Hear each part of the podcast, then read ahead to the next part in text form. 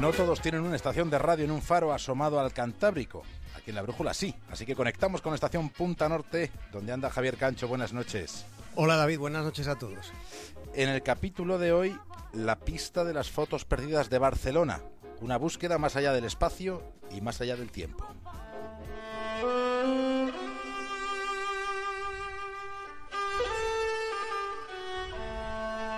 Uno de los recuerdos de la infancia me resulta tan difuso que en la nebulosa de la memoria percibo que solo se conservan algunos detalles. Casi todo se ha desdibujado. Lo único que ha quedado sin difuminarse por completo de aquellos pasajes de vida, lo único que permanece es el contexto de las situaciones, de aquellas situaciones. Mis abuelos vivían cerca del ferrocarril, en la periferia de Madrid, en lo alto de un valle, en uno de los altos del Valle del Cas. Los días de verano, por las tardes, mi abuela bajaba la silla a la calle. Bajaba la silla para ponerla junto a las de sus vecinas. Y allí, en Corro, aquellas gentes rurales tenían conversaciones urbanas. Eran urbanas, pero solo por el contexto de los edificios colmena. Recuerdo que hablaban, pero no consigo recordar de qué, ni cómo era la silla, ni quiénes eran las vecinas. Recuerdo la ubicación de un recuerdo demasiado difuso y quizá por eso demasiado importante. Diría que creo que me parece sentir que me gustaba escuchar lo que aquellas mujeres se contaban. Me agradaba observar a mi abuela, pero solo lo creo porque no lo consigo recordar. Es probable que estuviera muy interesado en aquellas conversaciones porque pertenecían a otra edad, a una edad que todavía no era la mía.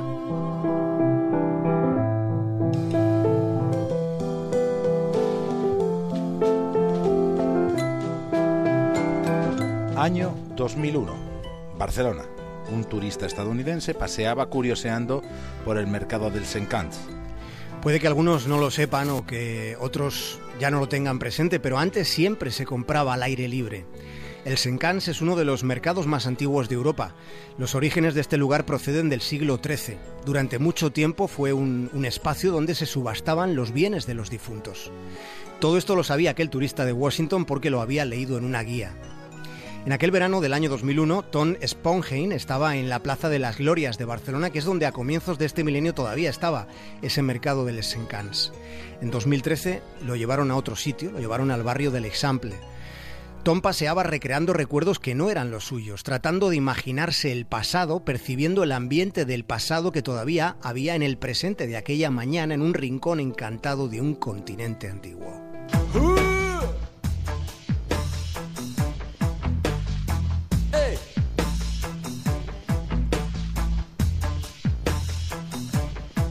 En uno de aquellos puestos, a Tom le llamó la atención un conjunto de sobres viejos llenos de negativos de fotografía. A él siempre le había gustado la fotografía. Miró una de aquellas películas de fotos al trasluz y comprobó que estaban en buen estado. La vendedora le pidió 3 euros por todo aquel material. Él ni siquiera regateó, le dio un euro más a aquella señora de lo que la señora le pedía. Le pareció barato comprar recuerdos capturados, instantes secuenciados por menos de lo que cuesta un solo café solo en el Starbucks.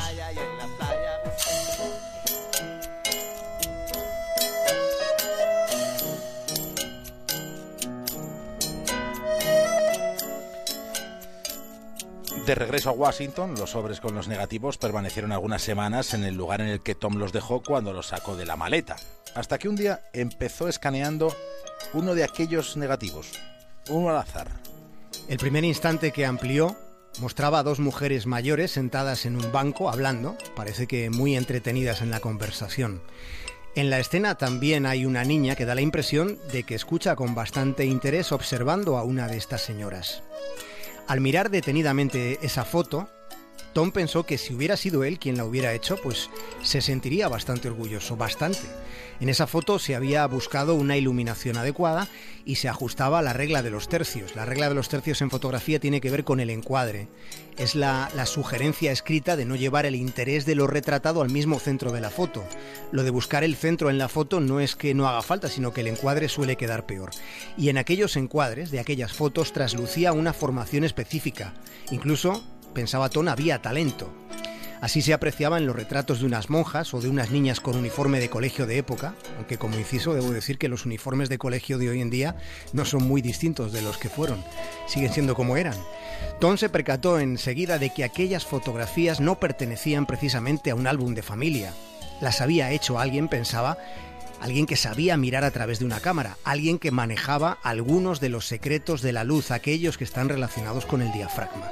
Así que Tom empezó a sentir una curiosidad palpitante por saber quién había hecho unas fotografías tan especiales. Y las preguntas se le agolpaban ante aquellos recuerdos que eran de alguien, que no eran suyos. La pregunta que se hacía contenía varias cuestiones. ¿De quién eran esos recuerdos? ¿Cuándo era su procedencia, dónde se hicieron las fotografías y por qué.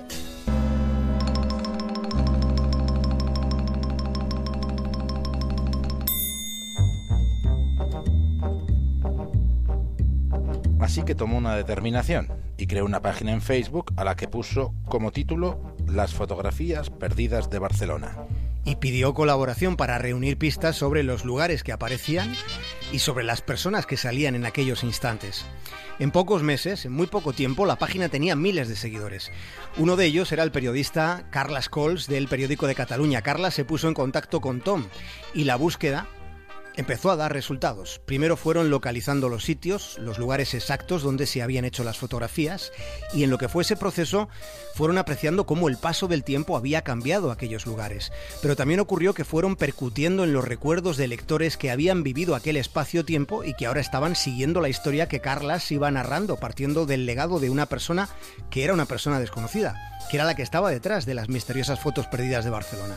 Fueron esclareciéndose poco a poco algunas de aquellas incógnitas, como quiénes eran las monjas que salían en una foto o las niñas del uniforme que aparecían en otra. Pero seguía pareciendo insondable poder descubrir el quién, quién apretó el botón de esa cámara fotográfica, quién estaba al otro lado del objetivo.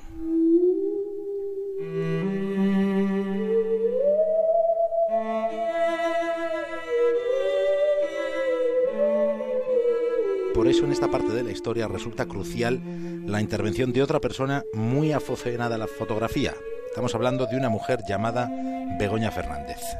Begoña pensó que la identidad que estaban buscando debía corresponder a una mujer, porque en los 60, en la época de Franco, hubiera resultado bastante extraño que un fotógrafo masculino capturara con tanta naturalidad a las estudiantes de un colegio de chicas o a las alumnas de una escuela de ballet. Así que buscando, buscando, Begoña encontró en la hemeroteca un anuncio sobre un concurso fotográfico del año 1961, justo 40 años antes de que Tom comprase un sobre lleno de negativos en el mercado de Les Encants. Begoña siguió con sus pesquisas y pensó que la única posibilidad de localizar la identidad de la misteriosa fotógrafa X, la única opción residía en que hubiera participado en aquel concurso y que hubiera recibido algún tipo de premio, algún tipo de mención. Buscó en los archivos de la agrupación de fotógrafos de Cataluña y en uno de sus boletines aparecían los premiados de aquel certamen. Y una de las fotografías ganadoras, una de ellas, era uno de los instantes que estaban en los negativos que Ton Sponheim había comprado por 4 euros en un mercado de Barcelona en el primer año del tercer milenio. Por tanto, misión cumplida. Se había conseguido identificar a la autora, porque era autora, de las fotografías perdidas de Barcelona colgadas en una página web de Washington. La autora era Milagros Caturla.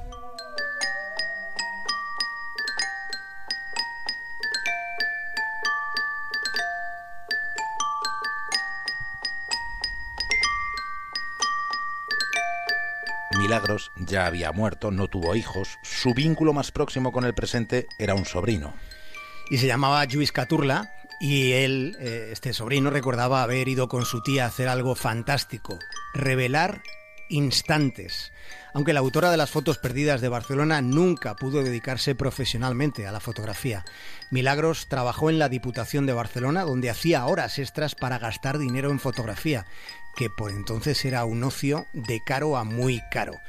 Una exposición de fotografía, precisamente, se clausuraba en el día de ayer, ayer por la tarde, en Vilasar de Dal, que es una localidad que está en la periferia de Barcelona.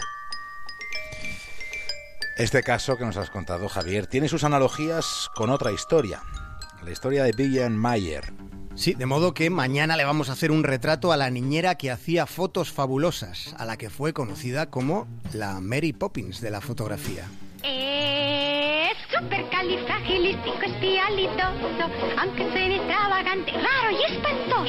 Si lo dice con soltura sonará armonioso. Supercalifragilístico espialidoso. Pues hasta mañana entonces, Javier Cancho. Hasta mañana, un abrazo David. De chico yo me acostumbré a tartamudear. Mi